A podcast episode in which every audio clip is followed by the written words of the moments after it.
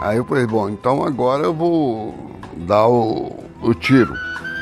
Mas vocês me larguem tudo, deixa, porque eu tenho que me posicionar aqui. E eu vou ficar de costa, vou virar de repente e vou dar o tiro, vou acertar na moeda. Eu saí correndo, escancarei a porta da minha madrinha, dei um susto nela e fiz ela vir aqui. Então eu vi que eu poderia ser um canal muito importante para aquela família. Pra... Pô, não siga um mau exemplo. Eu pegava, sabe, um rolo de papel toalha? É o que eu chamo de causos, que são os casos que eu não tenho certeza que é verdade. Deixa eu te contar.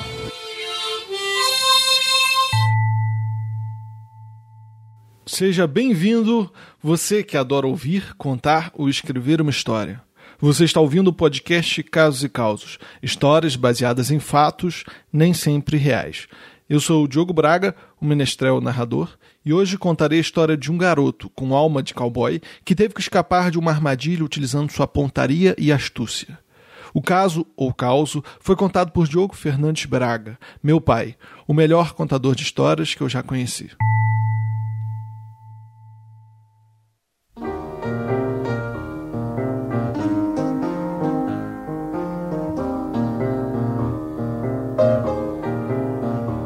Ele morava em Visconde do Rio Branco, interior de Minas Gerais, e por mais que morasse no interior do interior, sempre chegava à sua cidade umas revistinhas em quadrinhos onde mocinhos e bandidos duelavam com tiros de revólver. E desde quando se entendera por gente, sonhava em ser um cowboy valente daqueles. Foi quando, naquele ano de 1966, seu pai levou para ele e seus dois irmãos uma fita cassete com o mais recente lançamento do Bang Bang o dólar furado.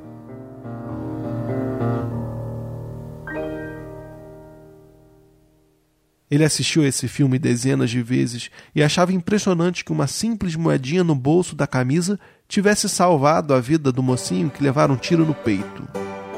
Seu pai, vendo o fascínio do filho pelo filme, o arranjou uma moeda de um dólar, que virou brinquedo e um amuleto da sorte que ele sempre levava no bolso da bermuda com seus irmãos e amigos na rua e personificando Gary O'Hara, mocinho do dólar furado, ele participava de tiroteios onde pedaços de pau transformavam-se em revólveres Colts, galhos maiores em rifles Winchester e mamonas em dinamites destruidoras.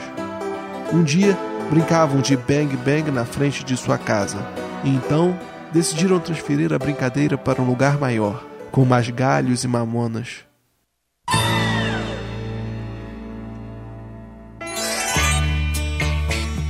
Me lembro a idade, não, mas devia ter o que? Uns 12, 15, 15 anos no máximo. 15 anos, 13, 15 anos. Nós estávamos na casa vizinha à minha casa, na casa do Dr. Laerte e a tia Tá, um terreiro. E essa casa, o fundo da casa tinha o rio Chopotó e tinha uns 4, 5 pés de manga no terreiro dessa casa. E tinha também um dispositivo que a gente chamava para é, eu acho que é aguar, aguar roupa, que é um sistema de bambu que as mulheres colocavam a roupa para secar. E nós chegamos, uma turma de meninos, devia ter uns 5, 6 meninos, chegamos no terreiro e tinha lá duas pessoas já adultas dando tiro em um alvo, a caixa que estava na árvore. Aí os meninos ficaram tudo curiosos, em volta assim da coisa.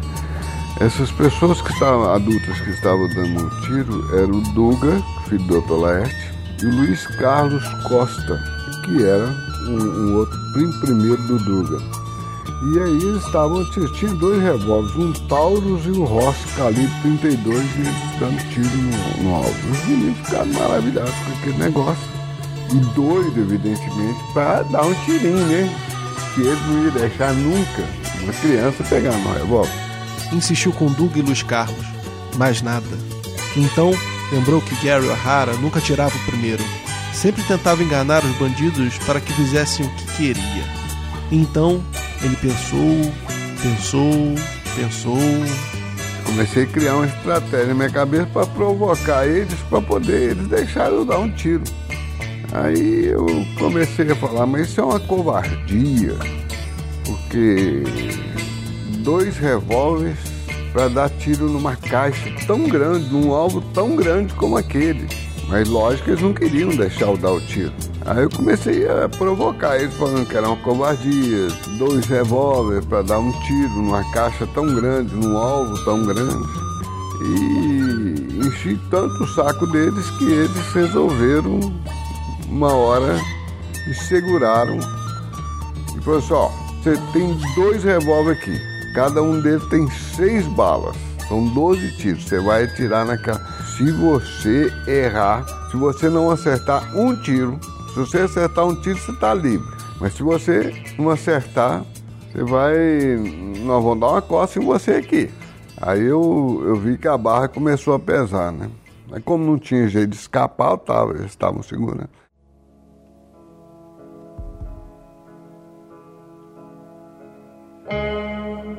Então, Luiz Carlos pegou o revólver e botou em sua mão. Ele abraçou a empunhadura, esticou o braço e mirou por cima do ombro. Nunca pensou que a arma fosse tão pesada. Os mocinhos nos filmes giravam, miravam e atiravam com tanta rapidez que parecia fácil.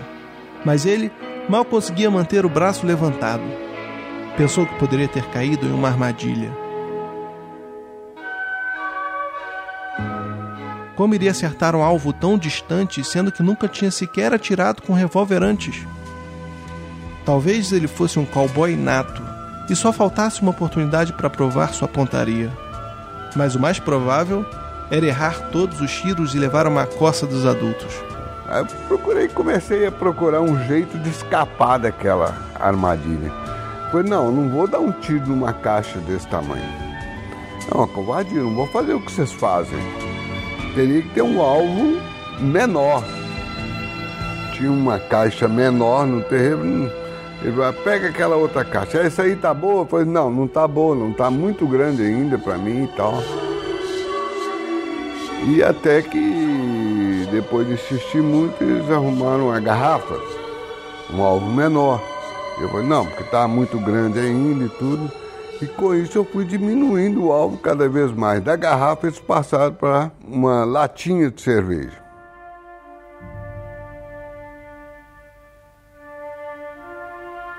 Ele estava provocando e exigindo um alvo cada vez menor para ganhar tempo, mas não sabia como escapar daquela situação. Uma solução seria acertar o alvo, e resolveu fazer uma tentativa honesta. Com a arma na mão, ele esticou o braço novamente, fechou um olho para mirar melhor, prendeu a respiração, mas o alvo estava longe demais. Estava tenso e suando. Sua visão começou a embaçar, assim como suas ideias. Aí eu falei, pô, agora eu tô fudido, né? Porque eu não tô nem enxergando a latinha, ainda mais acertar na latinha. Resolveu ganhar mais tempo. Eu falei, não, não dá para tirar e tudo e tal. Tem que ser um alvo menor ainda. Botou a mão no bolso e sentiu o níquel frio da moedinha de um dólar. Desejou ter a pontaria de Gary O'Hara. Então, tirou a pratinha de dólar do bolso e falou para aqueles adultos: Vocês são uns covardes. Aquela latinha é um alvo muito grande. Eu vou acertar o tiro numa pratinha. Tirou o dólar do bolso e entregou. Foi posicionado no galho de árvore, exatamente no lugar onde estivera a lata de cerveja. Uma pratinha, uma moeda. Aí o negócio pegou fogo, porque como que eu ia ser, eu não acertar numa pratinha daquela?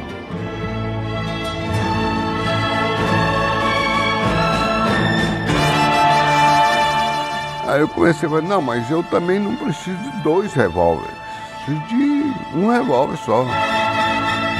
Aí eles eliminaram, eu fui cada vez piorando mais a minha situação, né? Tava querendo, tentando ganhar tempo para ter um jeito de fugir, né? E com isso, no final das contas, acabou que no final eu só tinha a moeda. Falei, seis balas é muito. Eu preciso de uma bala só. Vou dar um tiro só. E acabou que no final tava fudido de vez. Eu tinha uma moedinha, uma coisinha pequena e, um, e uma bala com um revólver só. E naquele momento, ele tinha uma moeda como alvo e somente uma bala no revólver. Não dava para diminuir mais nada. Não dava para ganhar mais tempo. Tinha que acertar ou fugir. Mas como era criança, provavelmente seria alcançado por Luiz Carlos e Duga, de forma que já podia sentir no corpo os hematomas pulsantes dos tapas e pontapés. Aí eu falei, bom, então agora eu vou dar o, o tiro. Mas vocês me largam e tudo, desde porque eu tenho que me posicionar aqui. E eu vou ficar de costa, vou virar de repente e vou dar o tiro vou acertar na moeda. Na realidade, na hora que eu falei vou ficar de costa, é porque eu queria virar para o outro lado para ver para onde que eu ia correr, né? Pois eu vou dar o tiro e vou sair correndo. Porque minha casa era em frente, eu ia fugir lá para minha casa. E assim eu vi que ia dar para fazer o negócio, para fugir. Eu fiquei de costa, com o revólver segurando, virei para a árvore e dei o tiro.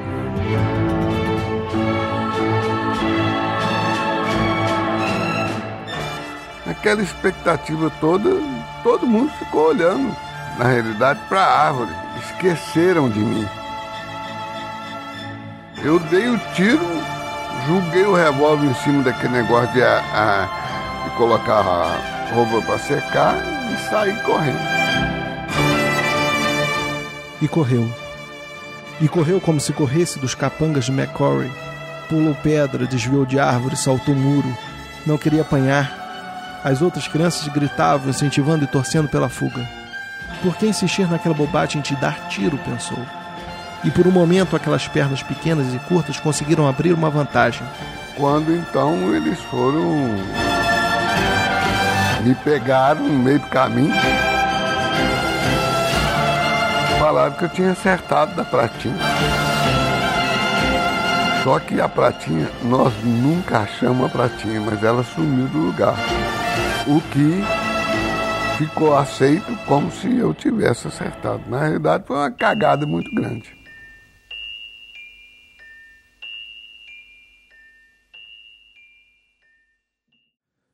Então, o garoto ficou empolgado e vangloriando-se para os irmãos e para os amigos de sua pontaria certeira.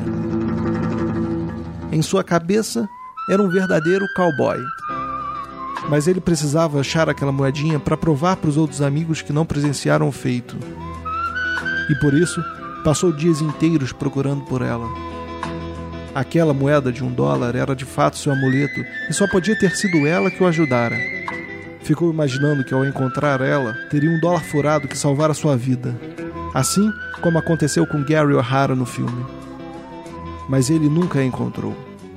Assim como nunca descobriu a verdade. Logo após aquele tiro, Duga e Luiz Carlos encontraram a moedinha no galho da árvore, exatamente no mesmo lugar que fora posicionada para servir de alvo. Esconderam para nenhuma criança ver e bradaram aos quatro ventos. Ele acertou! Não é possível! Que pontaria! É um cowboy nato! Nunca entregaram a moedinha para o garoto, pois ele iria perceber que não havia nenhuma marca de tiro.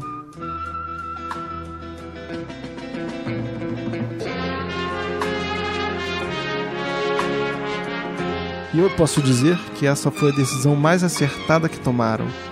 Ser um cowboy nato vale muito mais que um dólar. Você chegou a ver a pratinha com um buraco assim? Não, não cheguei a ver a pratinha. Eu cheguei a ver a pratinha na árvore. E depois que eu dei o tiro, a pratinha subiu da árvore. Ah, tá. Então ninguém tocou na pratinha. E a pratinha sumiu. Mas ela não pode ter, por exemplo, ter caído lá. Não, porque antes de eu dar o tiro, ela estava lá. Então tá bom. Eles falaram que eu acertei. Colocaram a pratinha lá. Eles são testemunhos disso.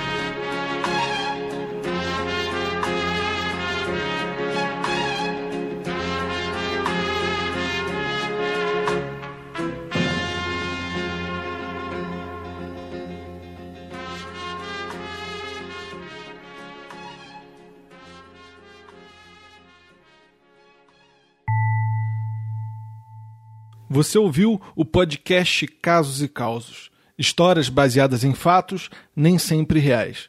Eu sou o Diogo Braga e foi um prazer ter você aqui comigo hoje. Se você tem algum caso ou causo que deseja compartilhar, me envie um e-mail para o endereço casosecausospodcast.gmail.com. Gostaria de agradecer ao meu pai, Diogo Fernandes Braga, que sempre me contou histórias, casos e causos na sua infância. E esta sempre foi uma de minhas favoritas. Eu nunca acreditei que ele tenha de fato acertado a moedinha, e na minha narração eu crio uma versão que faz muito mais sentido na minha cabeça.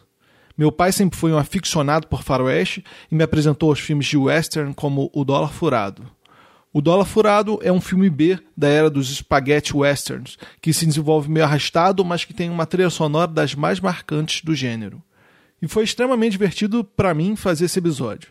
E se você também gostou desse episódio, e se você gosta do podcast, por favor, Indique o Casos e Causos para os seus amigos, compartilhe e o classifique no iTunes. Dessa forma você vai estar ajudando o podcast a crescer e a estar sempre produzindo conteúdo. O Casos e Causos é hospedado e apresentado pelo maior portal de podcast do Brasil, o Mundo Podcast. Acesse em mundopodcast.com.br. E se você desejar, me siga nas redes sociais. No Instagram é arroba Diogo Braga Menestrel, no Twitter, arroba Diário Menestrel. Outros links, como o link para o grupo do Telegram do Casos e Causos, serão listados no post desse episódio em mundopodcast.com.br barra Casos e Causos. No mais, um cordial e apertado abraço e até a próxima.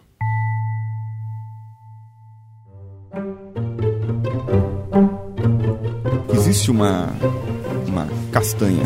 Chama noz da Índia. É uma, Ah. uma nozinha assim, pequena, 2 centímetros. Aí eu fui. Eu falei, bom, a hora que eu chegar no ônibus da Azul, desculpe, companhia Azul de. fui eu. o esguicho tava. Tava pra cima. Pra cima.